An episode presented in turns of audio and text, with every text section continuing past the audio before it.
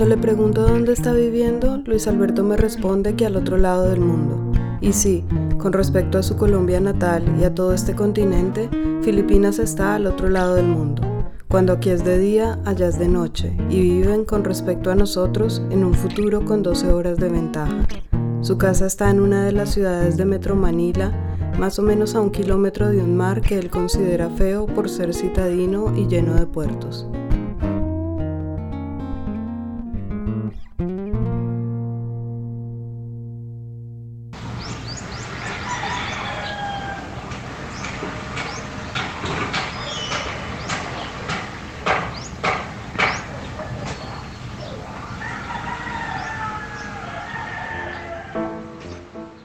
Desde su casa se puede escuchar el ruido de una construcción cercana, algunos pájaros esporádicos y sobre todo el cacareo de unos gallos que viven justo detrás de la casa, en unos lotes de tierra en los que no se ha construido y que sus vecinos decidieron aprovechar para poner a sus gallos.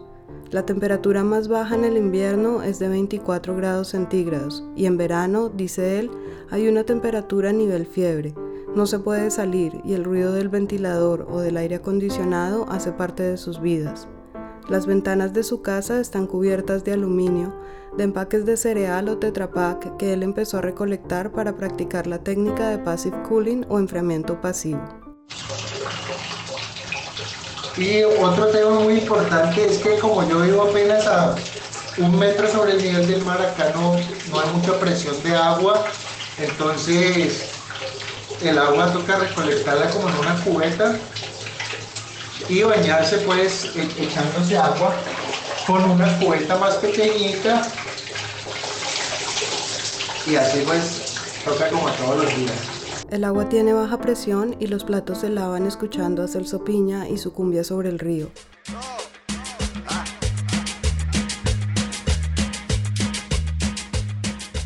En las mañanas pasa un señor, vendedor ambulante, ofreciendo calabazas y ampalaya, una especie de pepino estropajo tan amargo que casi nadie en Occidente le encuentra sentido como alimento.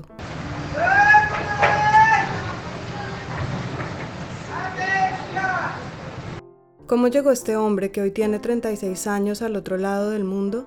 Hoy contamos esa historia, la vida de Luis Alberto Mejía Clavijo, un recorrido lleno de situaciones inesperadas y hasta inexplicables, con un protagonista tan multifacético como soñador. Si pudiéramos hacer una historia de vida mía, habría que hacerla desde el punto de vista de la de sí, de la traición, de cómo una persona se convierte en villano. Y bueno, voy a intentar explicar por qué eso.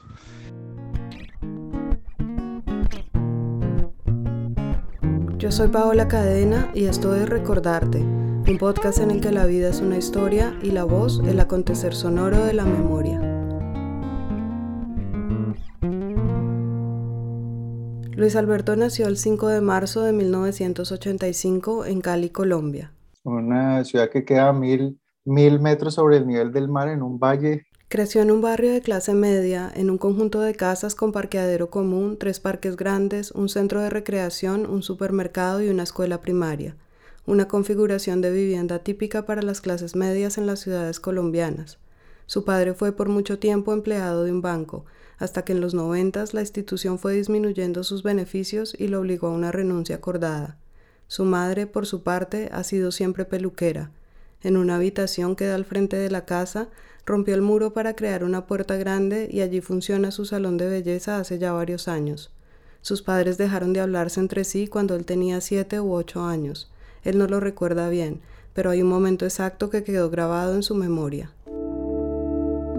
Recuerdo en la infancia una escena que fue que mi padre estaba saliendo un día en la moto para alguna parte, no sé, a visitar a alguien o, y mi madre estaba llorando y estaba diciéndole cosas a él y, y, él se estaba pues saliendo de la casa en la moto y mi hermana también empezó como a llorar y a abrazarla a ella y yo empecé a llorar, pero pues yo no sabía en realidad qué estaba sucediendo, yo tendría como 6, 7 años. Es como una reacción biológica así muy eh, irracional de abrazar a mi madre y a mi hermana y llorar con ellos.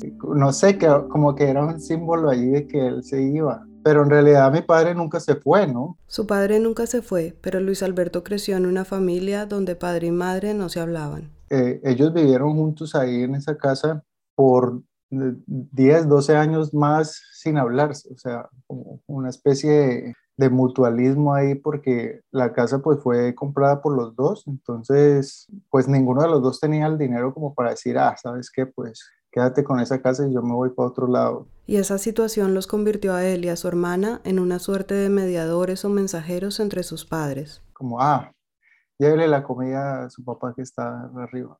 O no, pregúntele a su mamá que lo que ella diga, no sé. Cuando estaba en uno de los últimos grados de secundaria y por cometer una infracción a las normas de disciplina del colegio, fue citada a una reunión con el psicólogo.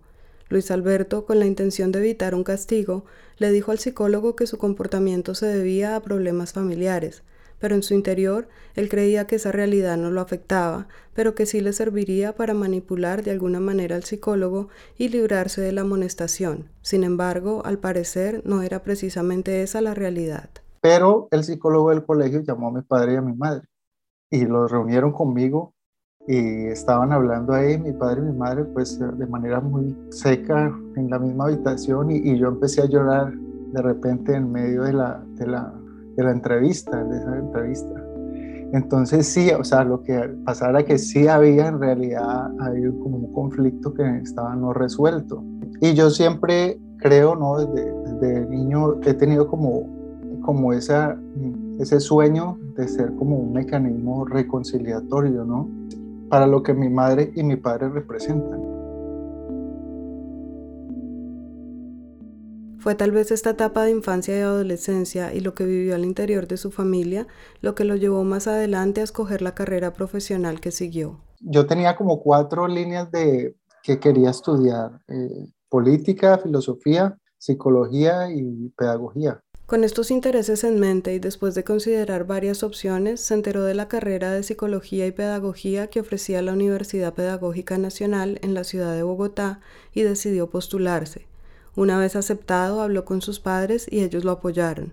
Se fue a vivir con una hermana de su madre y sus padres enviaban una cantidad mensual de dinero para su manutención. En Bogotá vivió un poco entre dos mundos, el de su tía que vivía en un barrio popular de clase media y el de una prima que vivía al norte en una de las áreas exclusivas de la ciudad. Entonces Bogotá para mí era como, como esa representación de, de las grandes diferencias de clases sociales.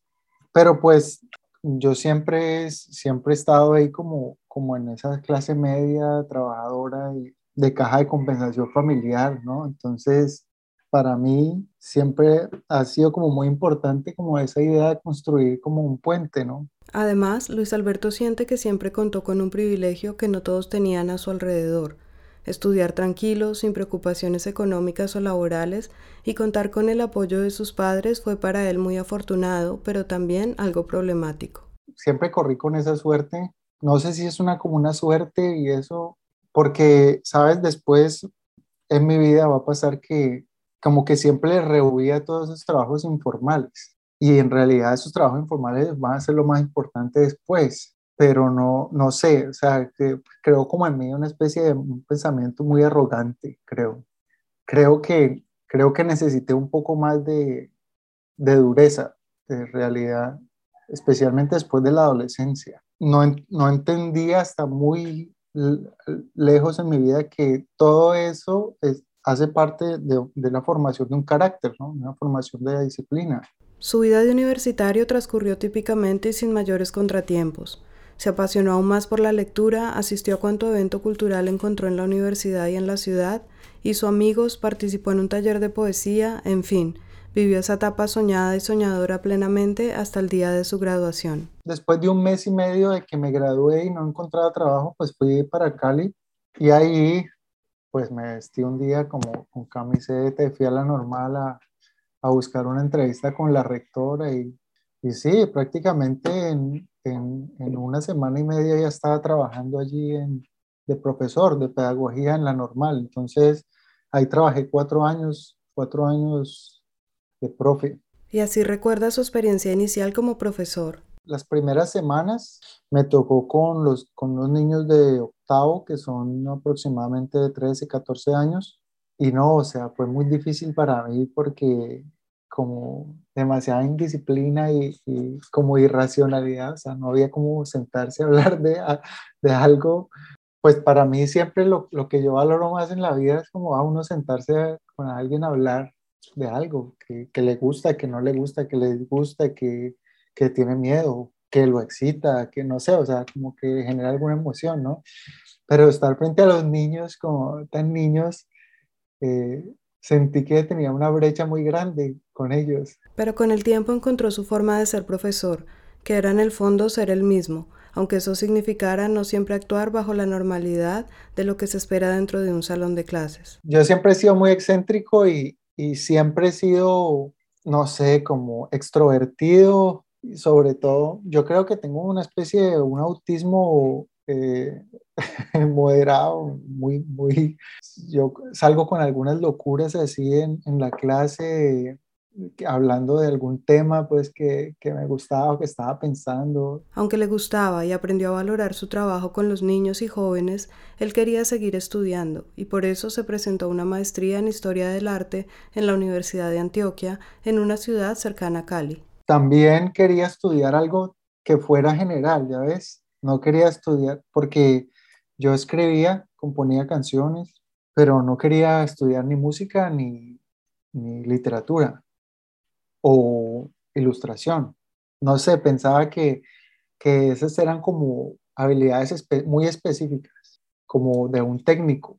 Sabes, yo siempre, siempre me he mm, envisionado a mí mismo, siempre me he visto a mí mismo como como una especie de director, nunca como, como un especialista en un área. Inició la maestría mientras seguía trabajando en la normal, donde consiguió un permiso especial para no asistir a su trabajo los últimos tres días de cada mes y viajar a la universidad a tomar las clases presenciales. Pero terminados estos estudios, sus aspiraciones educativas se seguían expandiendo.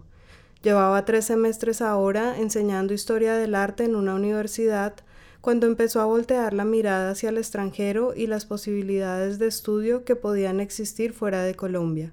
Fue así como encontró un doctorado en la Universidad de Mainz, en Alemania, que le llamó la atención y en el que fue aceptado. Me gradué y ya empecé inmediatamente a aplicar. Apliqué a la Universidad de Toronto, apliqué a la Universidad de Hong Kong, apliqué a Mainz, creo que apliqué a otra, como a cinco o seis universidades solamente me respondieron positivamente en, en esta universidad. Entonces, pues yo dije, no, esta oportunidad que tenemos, si no la aprovecho, luego me voy a arrepentir toda la vida, ¿no? En este proyecto gastó todos sus ahorros. Con ellos pagó la visa, el pasaje y los primeros meses de renta, pero tuvo que pedirle ayuda económica a su padre para su manutención durante esa primera temporada.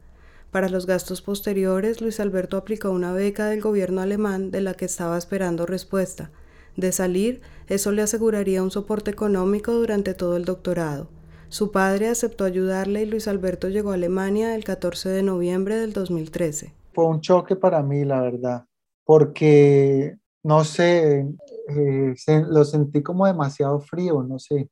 No, no solo pues la temperatura, pues era como un otoño ya y eso sino las personas. No sé si en, Colombia pues tenemos esa tendencia de hablar y la persona a la tienda, ¿qué quiere mi amor? O sea, es como todo muy cálido, o sea, y yo pues siempre como, yo siempre he sido una persona muy extrovertida y con mucho ruido, y, entonces cuando llego a una tienda, entonces yo siempre estoy diciendo mil cosas para hacer reír a la gente, o al menos como que me, que noten, que, que cambie el día. En Alemania no, ¿sabes? No tienes ese, no tienes ese feedback, no tienes esa retroalimentación de las otras personas. Un día, no mucho después de haber llegado a Alemania, Luis Alberto estaba de vuelta después de clases. Vivía en la residencia de estudiantes más barata de la ciudad y en la entrada del edificio se encontró con una muchacha de Croacia, una joven estudiante que estaba esperando que alguien le abriera la puerta porque se le habían perdido las llaves. Y yo llegué, pues ese día llegaba yo con me había puesto un traje de saco y corbata para ir a una clase de la universidad y yo estaba en una locura impresionante. Yo estaba en una locura impresionante, y hablando unas incoherencias en esa clase, metiendo la pata ahí, Ese día me acuerdo que había hablado, había hecho mi intervención con los ojos cerrados y había hecho como una contrarreferencia a tres compañeros que habían dado su opinión previamente y no sé cómo, mira, estaba hablando con los ojos cerrados y la voz me sonaba como toda rara, toda diferente y no sé, o sea, estaba como, estaba como en una locura ahí, yo sí creo que estaba en una locura. Y ahí me conocí con ella, sí, nos quedamos tres días, tres noches, cuatro noches seguidas hablando que no dormíamos. Luis Alberto dice que estaba pasando por una especie de locura cuando llegó a su edificio y se encontró con esta chica. Y en este caso, locura no es simplemente una forma de decir. Él en realidad estaba pasando por un episodio mental que para este momento todavía no entendía muy bien y del cual no era completamente consciente pero que se empezaba a intensificar. Él tenía una teoría personal sobre el origen del mundo, una teoría que consideraba algo así como un descubrimiento, una revelación para la que había sido escogido. Esa teoría se fue tejiendo en su pensamiento después de un proceso obsesivo de muchas lecturas y cavilaciones, pero para entender el origen de esta obsesión es necesario irse atrás en el tiempo. En realidad es porque es por un tema que, que tengo incompleto en mi vida que, voy a empezar ahora a, sacar público. Es un tema de, el tema de, de las cosmologías de las comunidades indígenas de Latinoamérica, porque para mí era como, ha, sido un tema muy importante porque una vez hice una toma de, de de ayahuasca en, en, en, el Cauca, en el, en el, sur de Colombia, pues yo tenía siempre esa inquietud, ¿no? De, de hacer una práctica de estas, pero pues siempre tenía como mucho miedo de que, de que lo va a hacer en una parte y, pues me van a violar y me van a robar todo y voy a aparecer sin órganos o no sé, o sea, siempre tenía todos esos miedos. Aunque tenía muchos miedos, finalmente encontró la circunstancia adecuada y sobre todo la persona con quien le daba confianza a ir a la toma de Yahé. Pero días después de la ceremonia le pasó algo muy particular en un sueño Vio a la persona que había dirigido la toma dándole un mensaje que él interpretó como un gran reto para el resto de su vida.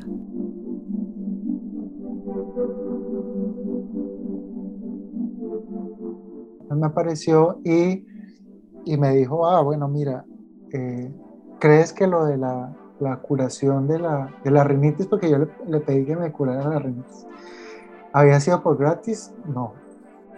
Te tienes que asumir el rol de guerrero jaguar. Entonces yo me miré así como, y tenía así como una piel de jaguar así con, pues, con muchos pendientes como de piedras, tejido a mano, tejido a mano y como piedras colgantes. Entonces ahí me desperté. Entonces para mí, para mí lo que significaba, lo que significa es como un reto. En ese momento, un reto muy intelectual, ¿no? O sea, como que, bueno, lo que significa haber nacido en Colombia, haber nacido en Latinoamérica, ser de esta mezcla, pues. Pero para él, ese reto que él mismo considera como un reto intelectual, empezó con el tiempo a convertirse en otra cosa, algo más cercano a una obsesión. La forma en la que yo me, me apasioné en el tema es un poco una forma muy fanática, ¿no? Eh, no científica. Y, es, y pues se cae en el error de colocar eh, enlaces, vínculos entre cosas que realmente no, no necesariamente tienen ningún vínculo. Así es como todo esto lo lleva a esa noche en que conoce a Martina, la muchacha de Croacia, con una cantidad de información leída sobre poblaciones ancestrales, con una teoría fabricada sobre el origen de nuestra civilización y pensándose a sí mismo como una suerte de Mesías que tenía un mensaje que comunicar y esa locura, como él la llama, resulta ser algo atractivo para ella. Yo estaba en un, en un momento, llamémoslo así, paranoico psicótico, en la cual sentía que, que todo lo que leía era como revelaciones. Estaba muy fuerte, muy metido en una especie de, sí, llamémoslo así, en un, en un, pensamiento no científico. Y, y sobre todo, o sea, pensándome a mí mismo como mesiánicamente. O sea, en ese momento me veía a mí como un mensajero que iba a revelar un mensaje muy importante, no sé, como, un código que, que, había estado oculto para, para, el mundo y entonces como que yo era una persona muy importante para la sociedad y que en cualquier momento me iban a descubrir. sí, eh, era, una, era una, una, cuestión muy paranoica en ese momento. Y, y, claro, pues para mi novia en esa época, pues era un personaje muy carismático, pero, pero sobre todo como, como loco, no sé, como cinematográfico. Entonces, eh, le, me imagino que le gustó, le, le atrajo eso, pues, de, de un latino ahí, un colombiano ahí como yo. A ella le llamó la atención esa personalidad particular que encontraba en Luis Alberto. Sin embargo, él no compartió con ella directamente la forma en que se veía y se pensaba a sí mismo en ese momento. Era consciente, en medio de su convicción, que considerarse a sí mismo como un Mesías que traía un mensaje secreto sonaría claramente arrogante si no descabellado, y por eso todos estos pensamientos solo sucedían en su cabeza como una suerte de monólogo interno, un proceso mental que desembocó en algo mucho más grande de lo que él mismo podía haberse imaginado. Todo empezó en medio de una conversación con Martina, cuando ella le mencionó que había otro chico que era tan inteligente como él y que estaría dispuesto a los mismos sacrificios por ella y él, en medio del estado mental en el que estaba, reaccionó inesperadamente y tomó una decisión repentina. Que para mí fue como una, una alerta muy fuerte la parte de los celos, ¿no? Y del ego, escuchar que, ah, mira, hay alguien también que, que, que tiene este, nivel intelectual, no sé qué. Entonces yo salí como huyendo de, las, de, de la ciudad, como, como en una especie de shock él tenía una amiga colombiana en la ciudad de Whisper que estaba relativamente cerca, a unas cuatro o cinco horas en tren, así que decidió irse para allá sin avisarle antes a ella que iba a visitarla. Simplemente lo pensó y emprendió el viaje.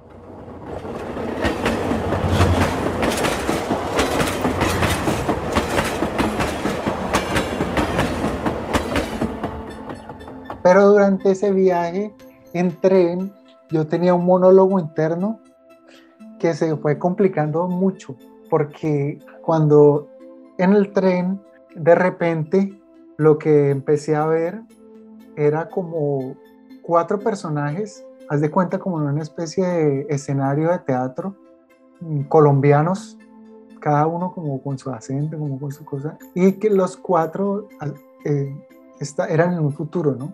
Y los cuatro en realidad estaban haciendo una puesta de escena en la cual es, la puesta en escena era como explicando la forma en la que yo vivía o desarrollé mis ideas o, o mi historia de vida, no sé. Entonces era muy chistoso por lo absurdo del humor que manejaban.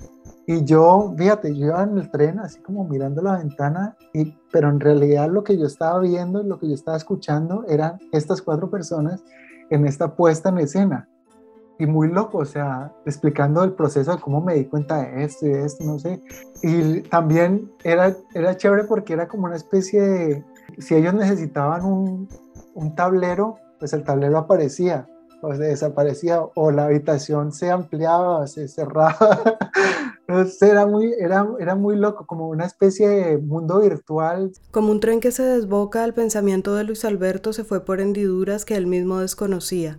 Esa mente apasionada y creativa veía ahora estos cuatro personajes que discutían en un tono absurdo y cómico su propia vida, sus procesos mentales y en últimas su propio ser y esa puesta en escena que se daba en su cabeza sería el inicio de un viaje más largo que sucedió tanto adentro como afuera, como finalmente son todos los viajes humanos, solo que en el suyo lo que se creaba por dentro tuvo una fuerza superior a su propia voluntad. Era muy chistoso y yo estaba cagado de la risa riendo de, de ese montaje. Cuando de repente, ¿sabes? Escuché como un ruido y ¡tum! Vi que estaba en el tren y pues yo estaba en el tren, ¿no? Y estaban aquí unos muchachos y entonces yo me sentí mal, como que, uy, mire, lo siento, es que no sé por qué me disculpé con el, con el, el pasajero que iba al lado, no me acuerdo qué le dije, pero me acuerdo que me disculpé, como que por estarme riendo, pues a carcajadas solo. Y ahí fue que me empecé como a preocupar, empecé a preocupar porque, porque es demasiada introspección, o sea, ¿Cómo así que, que dejé de ver, que, no, no veía lo que estaba pasando alrededor? Eh, una especie de preocupación en el tema del control, o sea, tengo control del, de, de lo que está sucediendo, de lo que veo, de lo que escucho. Cuando llegó a la ciudad de Wisbor buscó un café internet para comunicarse con su amiga y avisarle que estaba allí para visitarla, pero no encontró ninguno. Caminó por varias cuadras y mientras caminaba ese diálogo interno se agudizó. Los cuatro personajes ya no estaban allí, pero sí había una voz que persistía en su cabeza. Mientras caminaba encontró un grupo de personas siguiendo un guía turístico que les mostraba una iglesia, y él se unió al grupo por unos 20 minutos sin entender claramente nada de lo que estaba sucediendo.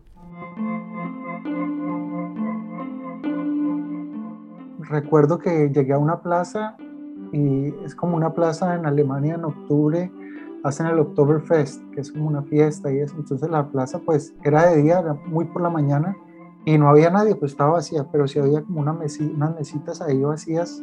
Entonces yo me, me, quedé ahí parado como en una mesita y empecé como, tenía unos de estos palitos chinos de comer, empecé a como a tocar el, tocar como la percusión con los palitos y de repente como a llorar, como a llorar, a llorar. Mientras lloraba y hacía percusión con los palitos chinos sobre la mesa, Muchas cosas venían a su mente, y una de ellas, la más fuerte, fue el pensar que al haberse ido así repentinamente de la ciudad donde vivía, había dejado sola a su novia Martina y que algo le podía pasar a ella, y que él no estaría ahí para protegerla. Era una sensación profunda, se sentía a sí mismo como la encarnación del amor, como la figura mítica del amor que no podía ser vencido y por el que tenía que luchar. Que no podía ser vencido, ¿Cómo, ¿Cómo iba a ser vencido el amor? No puede ser. Es como había la percusión y de repente se me cayó uno de los palitos.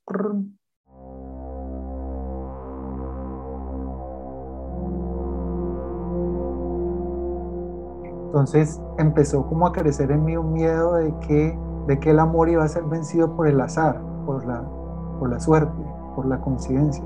O sea, como que esa, esa era la representación mental de lo que significaba perder el, el, palito. Entonces que como que volví a tocar como cada vez como con más frustración de que, con más miedo de que no se pueda caer el palito nuevamente y que, y que el amor fuera a salir victorioso.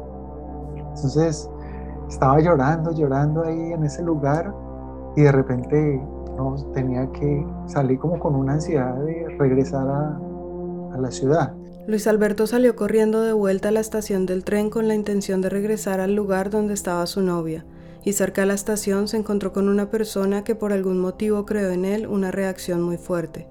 Una persona de, cabello blanco, cabello blanco muy viejita y pues con los ojos como los alemanes muy azules muy claros, muy claros. Y cuando yo lo vi me dio como mucha nostalgia y lloré lloré frente a él y entonces le entregué la maleta y, las tarjetas de crédito y no sé qué y todo. Y... Además de su maleta y sus tarjetas de crédito, le entregó también las llaves de su casa diciéndole que había una casa en Mainz donde podía vivir. Ese acto significaba para él en ese momento una renuncia a su identidad. Sentía que había tenido una revelación y a partir de ese momento iba a ser otro.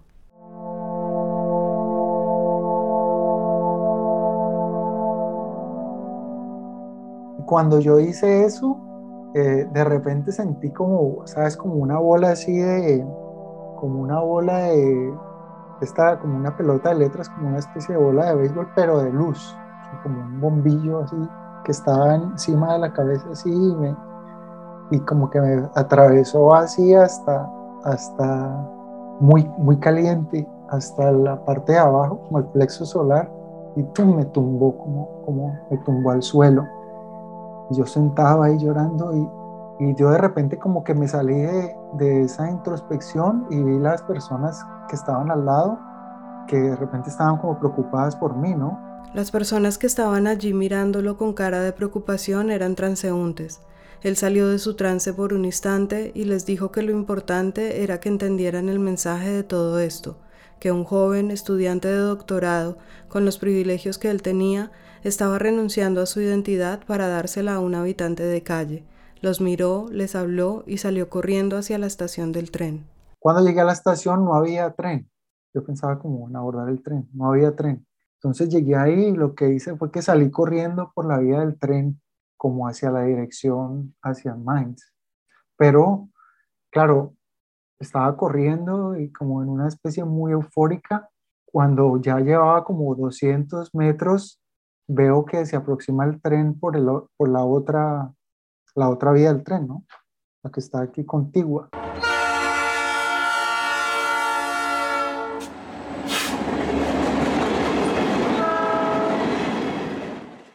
Y yo lo sentí, no sé, como una presencia, como, pues, como, como una presencia, como un monstruo así.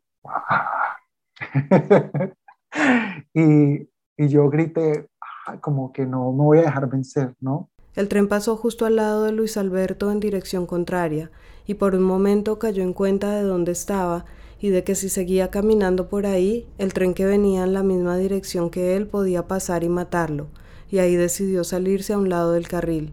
Sin embargo, siguió caminando hacia un túnel que veía en el horizonte, sintiendo que había una presencia de la que no se podía dejar vencer, una suerte de viento que soplaba en su contra mientras él andaba, sin camisa y agitado, dirigiéndose al túnel. No sé, pues visualmente no hay cómo, cómo representarlo, eh, pero si se tuviera que representar visualmente, eh, sería algo así como cuando Gandalf enfrenta al monstruo este en la montaña de fuego, no sé, una cosa así. Y entonces había, me acuerdo que ya para el final, muy cerca al túnel, había un, un letrero, un letrero de estos de tránsito que decía como no entre o no sé, bueno, alguna cosa. Y yo le pegué así como, un puño así muy fuerte, pues que me, me sangré todo esta mano. Tres veces, me acuerdo, pa, pa. Le pegué así muy fuerte, y pero en mi mente como que cada vez que hacía uno de esos golpes era así como una especie de onda, onda así que salía derecho para atrás del túnel. Dio unos pasos más y ya se encontraba al interior del túnel, donde por algún motivo la oscuridad le dio una cierta sensación de tranquilidad. No sé por qué, en ese momento me sentí tranquilo en la oscuridad, de pronto porque, porque había, me había afectado también una, una, parte de la película de El Caballero de la Noche Asciende, en la cual Bane, el, antagonista, le dice, tú solamente has adoptado la oscuridad, mientras que yo he nacido en ella. Yo fui moldeado por la oscuridad. Yo no vi la luz hasta que ya fui un hombre adulto. Entonces, eso de que la oscuridad es tu amigo, no sé, me, me, trajo cobijo en ese momento y ya me, me quedé ahí como tranquilo a la entrada del túnel. En ese momento la policía ya venía hacia él con sus perros. Evidentemente alguien los había alertado sobre la situación y pensaban que se trataba de algún caso suicida.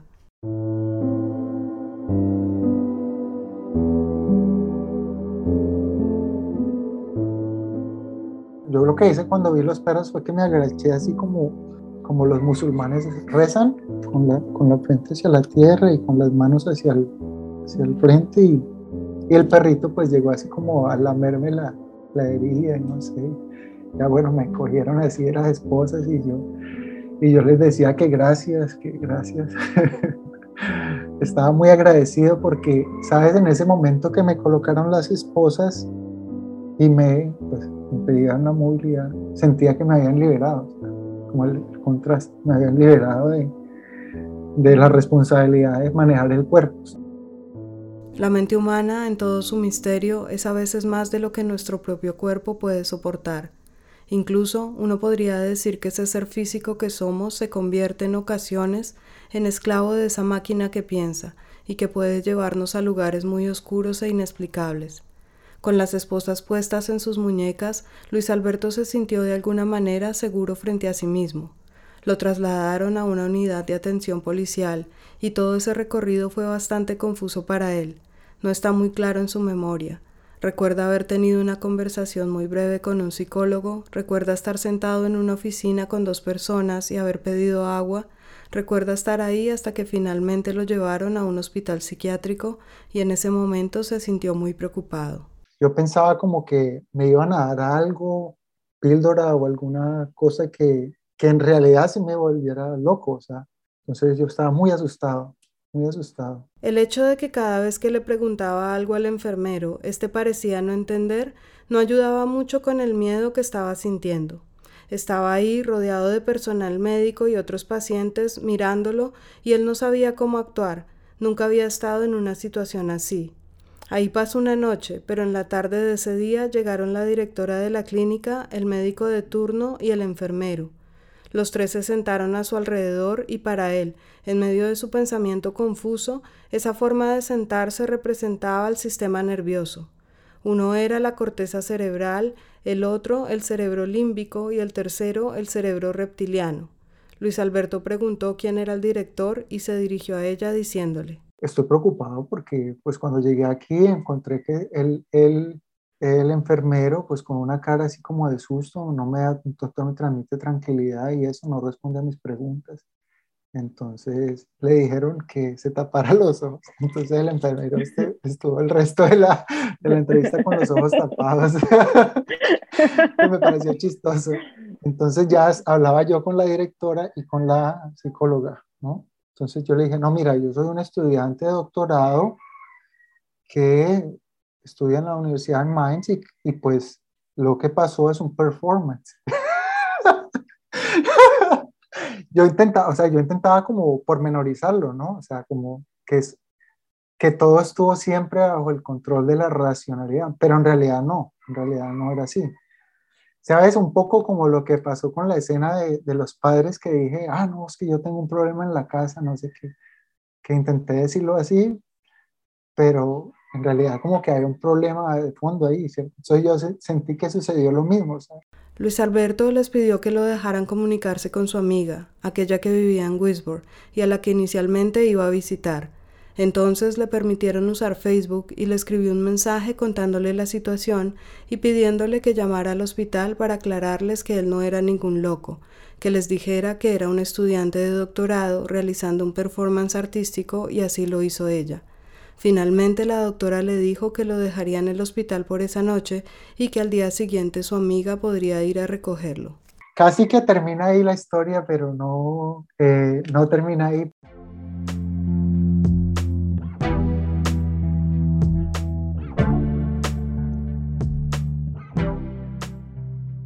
En la segunda parte de este episodio...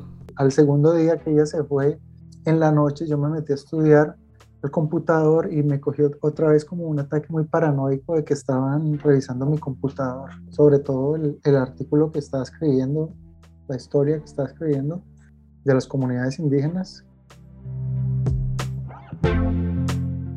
La condición que ellos tenían para poder dejarme salir era que yo me fuera directamente para Colombia a estar con la familia. otra vez pensé, luego si no voy a, si no voy a Tailandia me voy a arrepentir toda la vida de que no fui. Entonces me fui.